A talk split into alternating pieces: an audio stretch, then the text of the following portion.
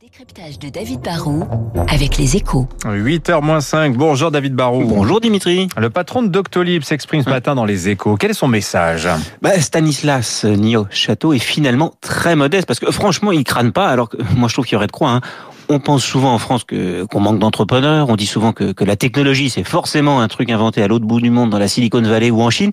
Et là, bah, on a sous nos yeux une vraie et une incroyable réussite technologique et entrepreneuriale tricolore. Un Doctolib, c'est un groupe qui n'existait pas il y a moins de dix ans et aujourd'hui, c'est un service qui est entré dans le quotidien de tous les Français. La réussite de Doctolib, David, en chiffres, ça donne quoi?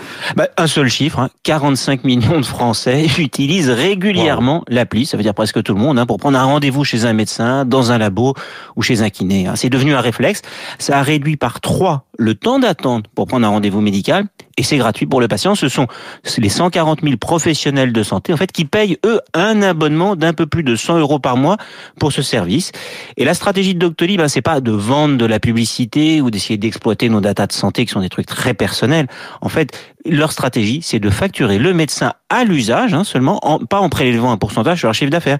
C'est d'offrir en fait progressivement aussi de plus en plus de services à de plus en plus de médecins en France. Et puis ils sont aussi un petit peu en Allemagne. Voilà, le modèle des revenus récurrents, ça c'est du solide. Comment la crise du Covid, David, a affecté Doctolib bah, Ça a été une année forcément très très particulière pour eux comme pour tout le monde, mais vraiment ils ont été obligés de bosser jour et nuit. Alors sur le plan purement de l'activité, il y a eu du plus et il y a eu du moins. Souvenez-vous, au début du confinement, plein de consultations ont dû être annulées parce qu'il y avait des trucs qui étaient faits, des médecins, des professionnels de santé qui ne pouvaient pas travailler ou des rendez-vous qui étaient reportés.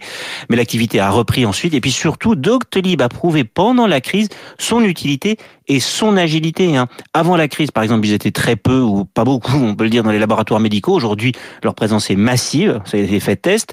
Avant la crise, la téléconsultation ne décollait pas en France. Aujourd'hui, il y a quand même plus de 30 000 cabinets qui la pratiquent régulièrement.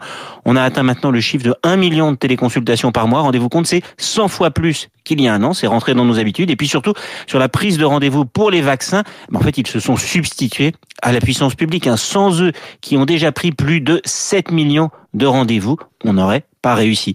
C'est pour ça qu'avoir chez nous un tel acteur, c'est forcément totalement crucial. On dit souvent qu'il faut mettre plus d'argent dans notre système de santé. Peut-être, j'en sais rien, mais je suis sûr qu'en tout cas qu'avec plus de digital et d'acteurs comme Doctolib, on pourrait être bien plus efficace. Il ne faut pas toujours dépenser plus, il faut commencer par dépenser mieux. Et Doctolib en est un très très bon exemple. David Barou, vous avez vu qu'Amazon hein, se lance sur ce créneau Exactement. de la téléconsultation aux États-Unis. Tiens, Marc Bourreau nous faisait écouter des célèbres voix de la doublure au cinéma. Et je voudrais vous faire écouter un petit document.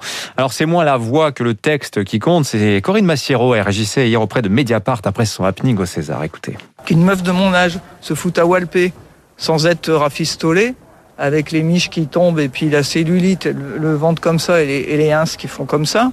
Pas épilé, rien du tout. Oh, mon Dieu, ça révèle beaucoup de choses, non?